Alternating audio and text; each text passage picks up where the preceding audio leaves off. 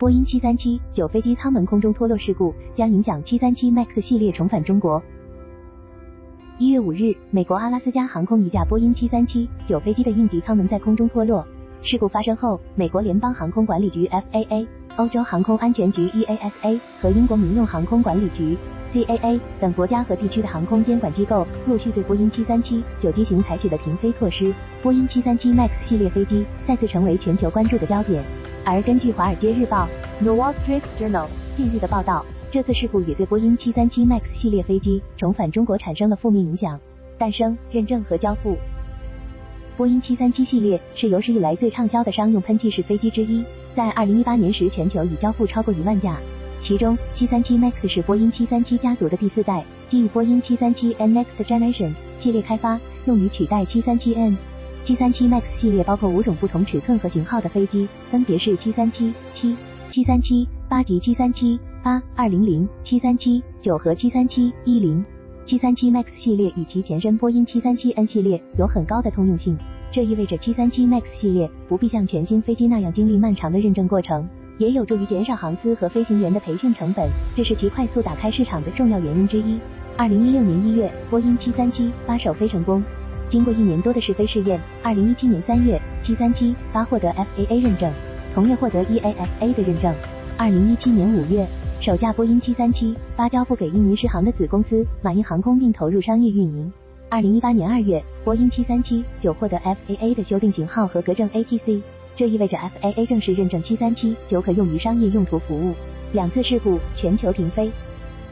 二零一八年十月二十九日。直飞印尼狮航六百一十号航班的波音七三七八从印度尼西亚雅加达起飞约十三分钟后坠海，造成一百八十九人死亡。事故调查显示，机组人员在飞机失控前不久曾发出求救信号，而这架七三七八飞机在事故发生前两个多月前才交付狮航，几乎可以算是全新的。二零一九年三月十日，另一架直飞埃塞俄比亚航空三百零二号航班的波音七三七八在起飞后不久出现事故。调查显示，事故发生前，飞行员曾发出求救信号，并立即获准返回并着陆，但飞机在返航前失去控制，最终飞机在起飞离开跑道六分钟后坠毁，机上一百五十七人全部遇难。在事故发生后的第一时间，二零一九年三月十一日，中国民航局 CAAC 要求国内运输航空公司暂停七三七发飞机商业运行。随后两天内，欧盟、澳大利亚、新加坡以及美国等国家和地区也相继宣布停飞七三七发飞机。二零二零年九月，相关调查报告认定，两起七三七 MAX 飞机的空难是由波音公司和 FAA 一系列严重错误共同所致，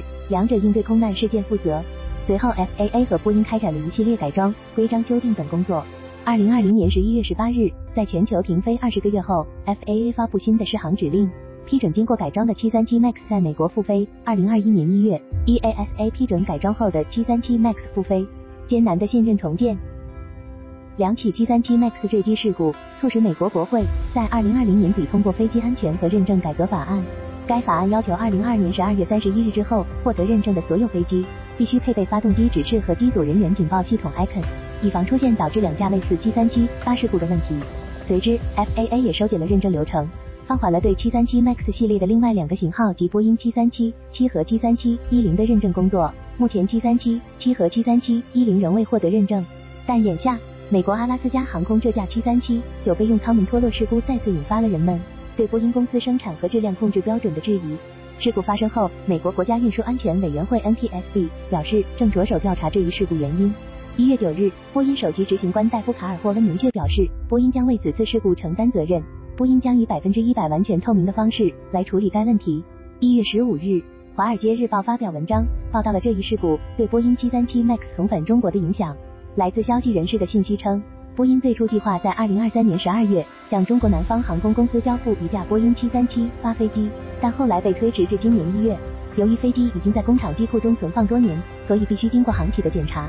但就在中国南方航空公司的机组人员赴美国西雅图对飞机进行交付试飞期间，阿拉斯加航空七三七九舱门脱落事故发生了。根据这一报道，中国南方航空已经要求对计划交付的飞机进行额外的安全检查。而中国的民航监管机构和航司也都在等待美国对这一事故更清晰的调查结果。此前，卡尔霍恩曾表示，二零二四年是波音重要的转变年，但以这样的事故开头，波音的这个转变年还面临重重考验。